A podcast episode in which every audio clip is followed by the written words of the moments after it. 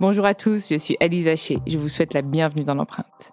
Nous allons essayer de comprendre ensemble comment les marques d'aujourd'hui s'engagent tout non pour notre planète. Chaque semaine, je reçois donc des start des PDG de grands groupes ou encore des directeurs de la RSE qui m'expliquent comment leur entreprise s'engage pour porter une révolution de l'impact sur notre planète.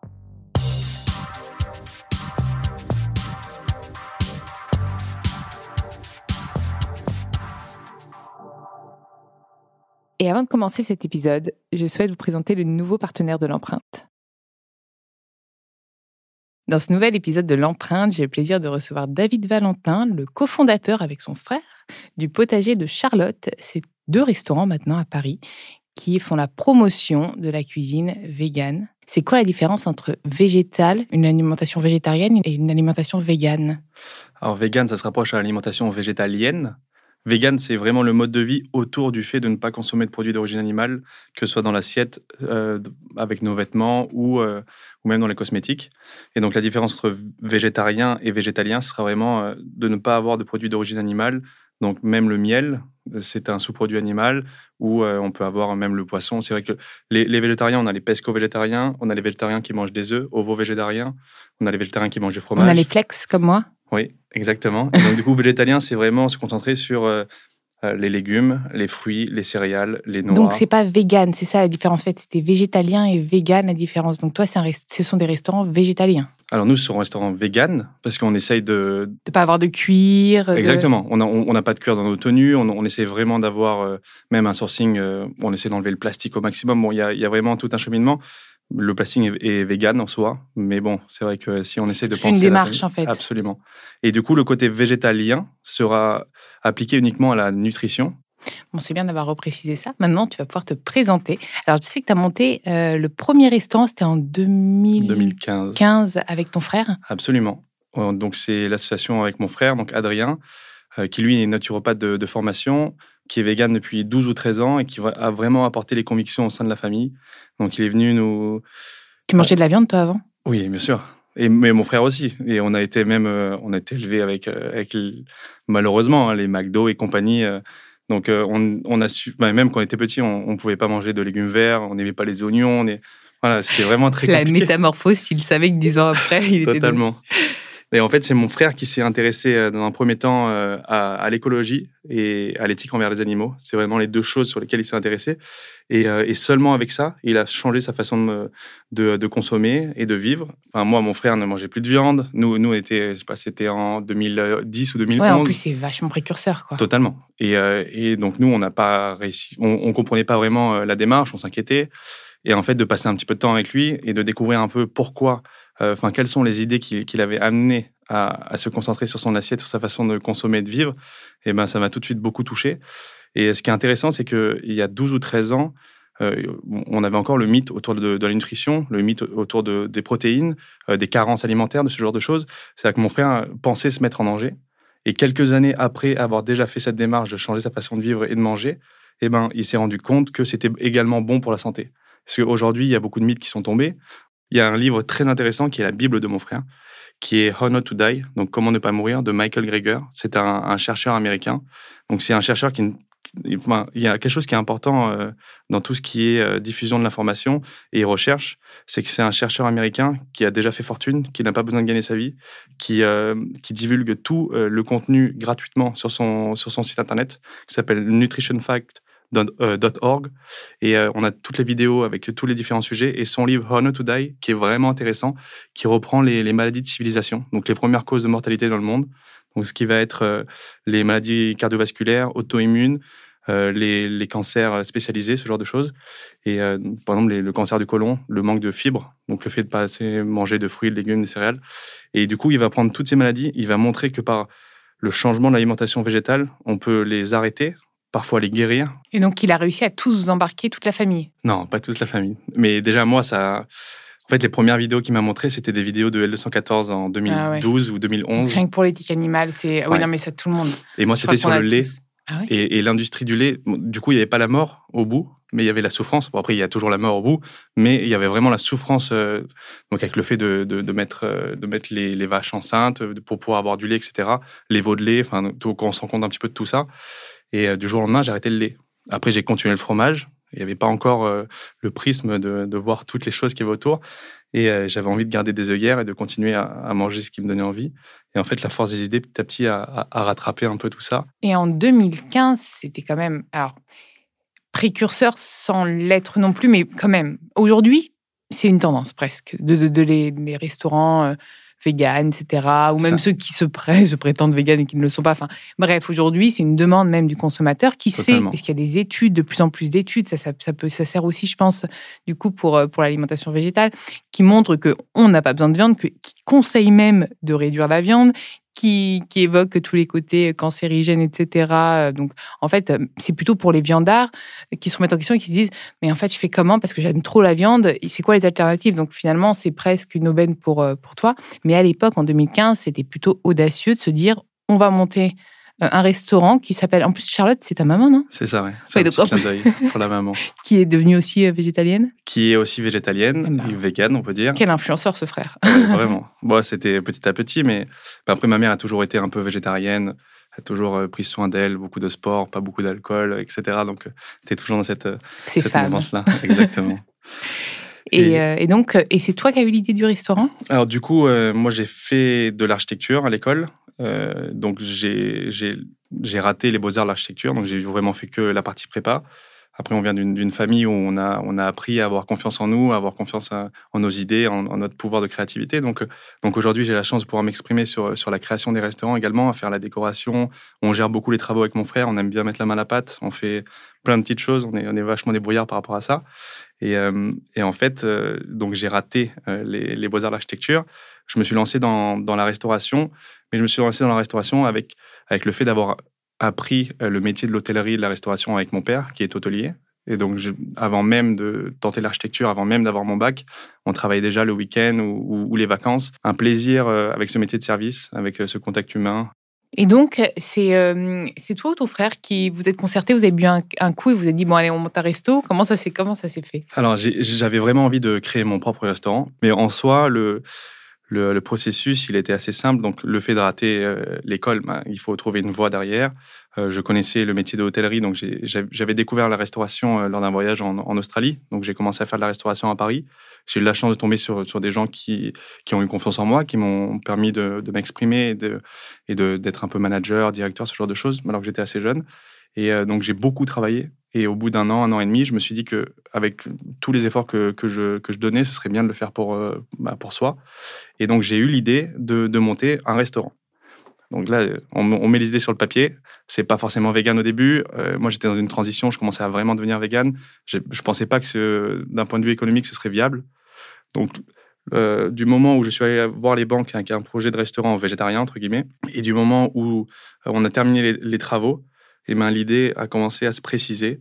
Et, euh, et mon frère, du coup, euh, venait de finir une école de naturopathie, était libre. Et, euh, on a décidé de s'associer ensemble et, de le faire. Et du coup, il, m'a accompagné sur le, sur le projet, il m'a beaucoup aidé. Et on, vraiment est né une, bah, une sorte d'harmonie. On a trouvé notre équilibre tous les deux.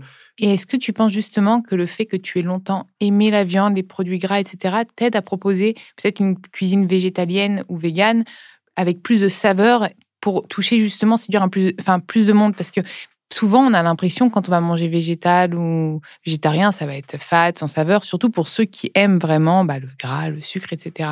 Est-ce que ça, tu penses que ça t'a aidé plutôt que quelqu'un de, de, convaincu depuis des années qui finalement bah, euh, cuisinerait un petit peu euh, par habitude? Je sais pas, c'est une question que je me pose parce que moi, je sais quand je cuisine, tout le monde dit que c'est fade parce que je suis euh, flex, enfin végétarienne depuis très très longtemps.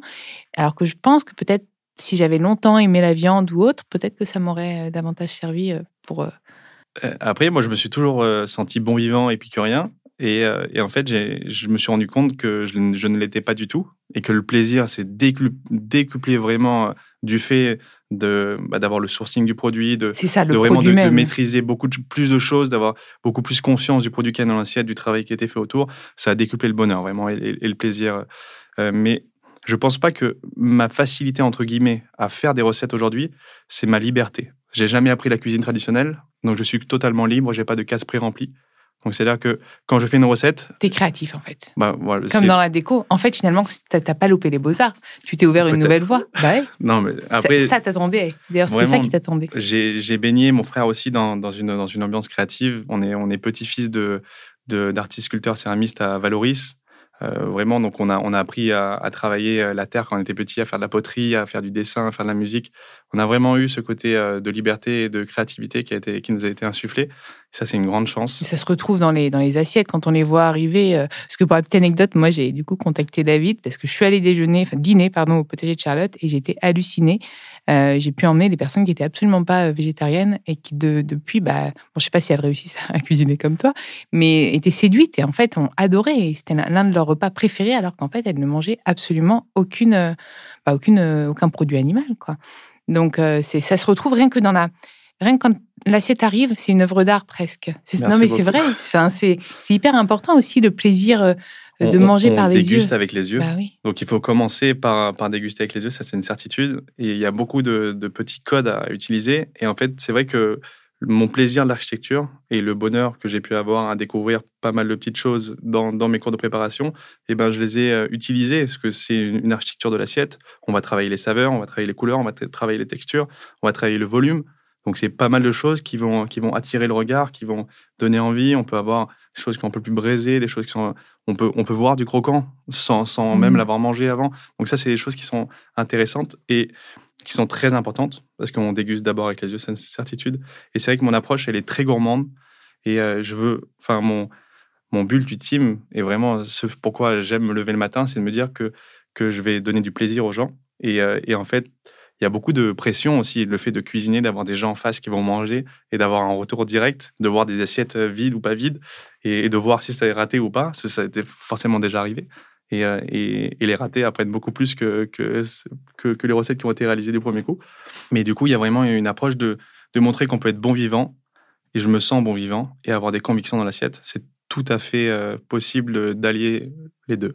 Et tiens, on va parler un peu des produits. Justement, tu me disais que tout passé, parfois, tu n'as pas beaucoup à réinventer quand tu as des produits qui ont du goût. Mais comment tu trouves, quand on voit enfin, dans les magasins, dans les commerces, et même les bio, etc., la tomate n'a pas de goût ici. Enfin, on a quand même du mal à trouver des bons produits. Où est-ce que tu te sources, toi, quand c'est comme ça? Alors moi, j'ai un fournisseur qui me permet, euh, qui est autour de Paris, donc qui me permet d'avoir des producteurs locaux quand c'est la saison. Il faut savoir Donc, quand- de saison. Tes cartes sont de saison, toujours. Totalement. Après, j'ai quelques éléments euh, qui vont euh, être des signatures. C'est vrai que j'utilise l'avocat, par exemple. Il y a un gros débat autour de l'avocat, Mm. mais j'essaye d'avoir des, avo- des avocats européens. Et donc, il y a même Donc, des... tu fais quand même attention aussi Totalement, pour au sourcing. Mm. Après, l'Espagne nous produit des avocats. Euh, c'est vrai qu'on peut avoir des avocats. Donc, la saison de l'avocat, c'est l'hiver. Et euh, pour, pour la France. hein. Et du coup, on peut avoir des avocats du, de Corse, qui sont un peu plus chers, un peu plus petits. Mais bon, c'est intéressant à voir. Et euh, c'est vrai que moi, j'essaye d'avoir le plus de produits locaux possible. Mais dès qu'on va être au printemps et à l'été, avoir du local, c'est compliqué quand on veut une bonne tomate ou ce genre de choses. Donc, il faut descendre. Et donc, j'essaye de favoriser le sud de la France pour rester dans le terroir français. Mais on a aussi l'Italie et on a aussi l'Espagne qui, qui vont nous produire. Bon, Donc, tout est bio. quasiment tout est bio. On, essaye vraiment d'avoir un sourcing 100% bio. Euh, c'est pas forcément tout le temps évident. Mais pour bien choisir des produits, pour moi, il faut vraiment prendre des produits de saison. Comme ça, on va les avoir au bon goût. Parce qu'un produit de saison a du goût. Et on va l'avoir au bon prix. Parce que c'est vrai que, par exemple, on voit des restaurants italiens qui servent de la courgette toute l'année. La courgette, au mois de janvier, ça coûte euh, 6 euros le kilo. Et c'est pas sa saison. Donc, ce sera pas un produit de qualité, ce sera pas un produit qui va avoir du goût. Ce sera un produit qui va être plein d'eau. Donc voilà, il faut vraiment essayer de respecter ça va nous permettre de, de changer no- notre alimentation, donc du coup d'être en meilleure santé, parce qu'on va vraiment varier. C'est important de varier. Euh, c'est important de manger des produits colorés aussi. En soi, il Et a- pour ceux qui n'ont pas les moyens, qu'est-ce que tu leur donnerais comme conseil? Bah, le, le fait de manger des produits, Local et f- de saison. le fait de manger de manger des produits de saison, eh ben, Mm. ce sont des, pro- des produits qui sont au bon prix parce qu'ils seront au bon volume. Ce qui va augmenter le prix, c'est l'offre et la demande, et c'est le fait qu'il y ait moins d'offres et plus de demandes. Simple fait de manger maison, c'est mon premier conseil. Même si vous continuez à manger de la viande de temps en temps, même si vous continuez à manger du fromage de temps en temps, etc. Manger fait maison, déjà, ça va changer votre quotidien. Et après, si vous pouvez réduire les produits d'origine animale, c'est déjà un premier, un premier pas qui est important. Et euh, il faut essayer de trouver bah, le juste milieu entre votre bonheur, parce que la table, c'est du bonheur. Et du coup, il faut pas vivre de régime. J'ai jamais vécu de régime dans ma vie. J'ai toujours suivi mes convictions et mes envies. Je vais toujours aller même au bout de mes envies. Donc, il faut vraiment le vivre comme ça. Et le fait de, de développer, de découvrir des, nouvelles saveurs, des nouveaux goûts, de se concentrer bah, sur ce qui était l'accompagnement avant, et le travailler un peu plus, essayer d'aller essayer quelque chose.